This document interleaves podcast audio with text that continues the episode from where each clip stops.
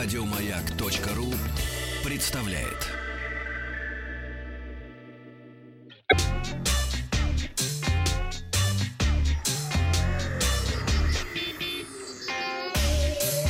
Страна транзистория. Доброе утро. Доброе утро. Ну что там но- про камеру-то расскажи. Новости высоких технологий, я ж тебе уже рассказал про нее в начале А, часа. а я думал, ты говорил, что буду рассказывать. Нет, нет, все уже рассказал. Фу Да. ты, ну ты. Вот так вот, да. И что делать теперь? Все, теперь слушайте остальные новости. Сегодня выпустили Ну, самый вау. дешевый ноте с интернетом, новый iMac теперь еще быстрее. Google показал игровой стриминговый сервис, а Call of Duty становится мобильным. Ну и также отвечу на вопрос, что выбрать а, саундбар или домашний кинотеатр. А, Компания HMD Global объявила о начале продаж Nokia 210 в России. Телефон был представлен на февральской выставке МВЦ 2019, где я, кстати, был, и позиционируется как... Это со сверчками во рту? Нет, нет, это была другая выставка. Как позиционируется как самый доступный из устройств Nokia, позволяющая пользоваться интернетом. Это не смартфон, это телефон с экраном 2,4 дюйма, разрешением 320 на 240 А точек. диагональ? А, 2,4 дюйма. О, А, Поддержка сенсорного управления не предусмотрена. а ядер сколько? А, ядер, да там ну, один-два, я думаю, не больше, да. Под экраном располагается буквенно-цифровая клавиатура. Но это стандартный кнопочный телефон. А. HDMI есть? Э, и HDMI нет. Nokia 210 поставляется с браузером Opera Mini, который не потребляет много данных, занимает мало места. В телефоне предустановлены приложения Facebook и игра «Змейка». Интересно. А съемного аккумулятора на 1020 мАч хватает на 20 дней в работе в режиме ожидания или 18 часов непрерывного разговора по телефону. Есть фонарик, разъем 3,5 мм для наушников, позволяет слушать музыку через MP3-плеер и пользоваться функцией FM-радио для прослушивания маяка. Класс. А также Bluetooth можно подключать беспроводные наушники. Ориентировочная цена новинки составляет 2790 рублей. В России Nokia 210 доступен в красном, сером и черном цветовых вариантах. Компания Apple э, нас э, радует второй день новостями. Если вчера мы говорили об iPad, то сегодня говорим о обновленных моноблоках iMac. Линейка впервые получила процессоры Intel Core э, девятого поколения до 8 ядер. Да ты До что? 8 А, а диагональ? э, диагональ. Сейчас расскажем. Также в качестве описи графический процессор Vega. А Mac мегапиксели фронталки? iMac 21,5 дюймов, диагональ первый, 4К Чё-то экран. Retina, доступен с четы- с четырехъядерным процессором Intel Core i3 и шестиядерным э, Core i5 восьмого поколения. В последнем случае производительность э, в сравнении с предыдущей версией увеличилась на 60%. А привод какой? А вот iMac диагональю 27 дюймов побольше. Вы хотели побольше? Пожалуйста. хотел. Впервые оснащается 6 и 8 ядерными процессорами Intel Core 9 поколения, обеспечивая Вау. прирост производительности почти в 2,5 раза. А, iMac э, 21,5 дюймов предлагается по цене от 108 тысяч рублей. Стоимость 27 27-дюймового варианта начинается от 153 тысяч. За топовую кастомную сборку с 18-ядерным процессором. Кто больше?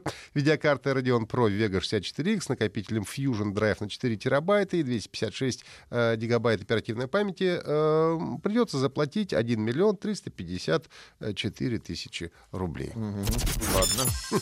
Компания Google на конференции э, Game Developers Conference 2019 представила игровой стриминговый сервис А чё ты туда не поехал? Stadia.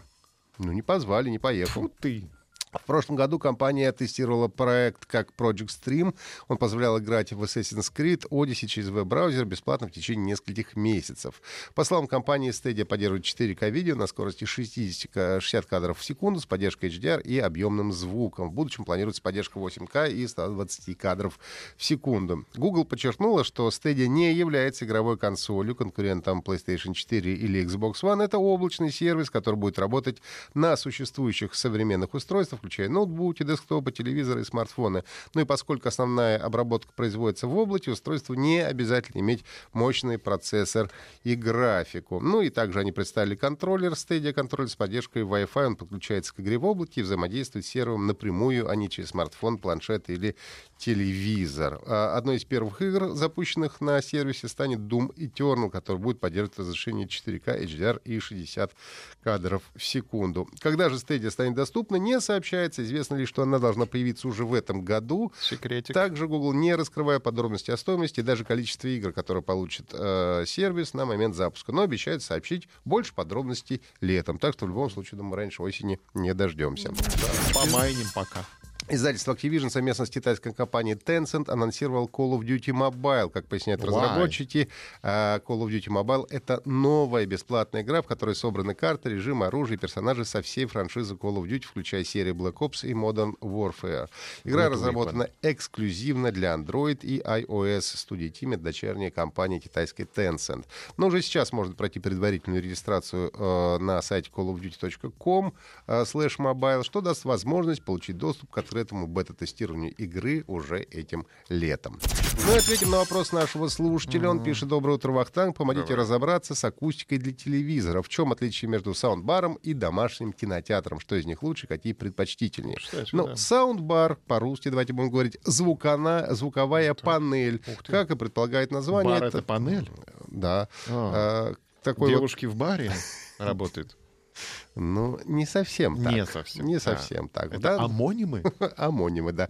В данном случае, как предполагает Рубрика техноанонимы. Название — это моноблок, который устанавливается под телевизором и дает возможность наслаждаться ну, достаточно качественным звуком. А Плюсы здесь очевидны. Занимает мало места, прекрасный выбор для небольших помещений, нет большого количества проводов, при этом выдает ну, неплохое звучание. Но все равно э, саундбар — это всегда м, компромисс. А, Вот. Поскольку, э, как правило, саундбар все равно будет стоить дешевле домашнего кинотеатра, но не забудьте, что саундбар также нужно подбирать под диагональ вашего телевизора. Ну и достоинство домашнего кинотеатра тоже очевидно. Во-первых, вы получаете честный многоканальный звук, который по качеству всегда практически А будет лучше, диагональ чем саундбара.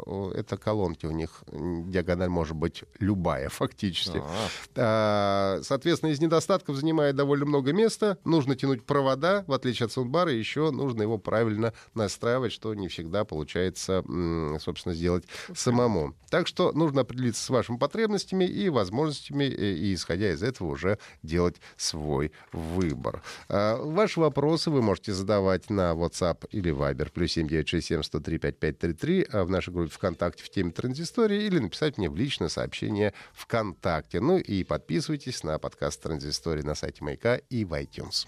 Еще больше подкастов на радиомаяк.ру.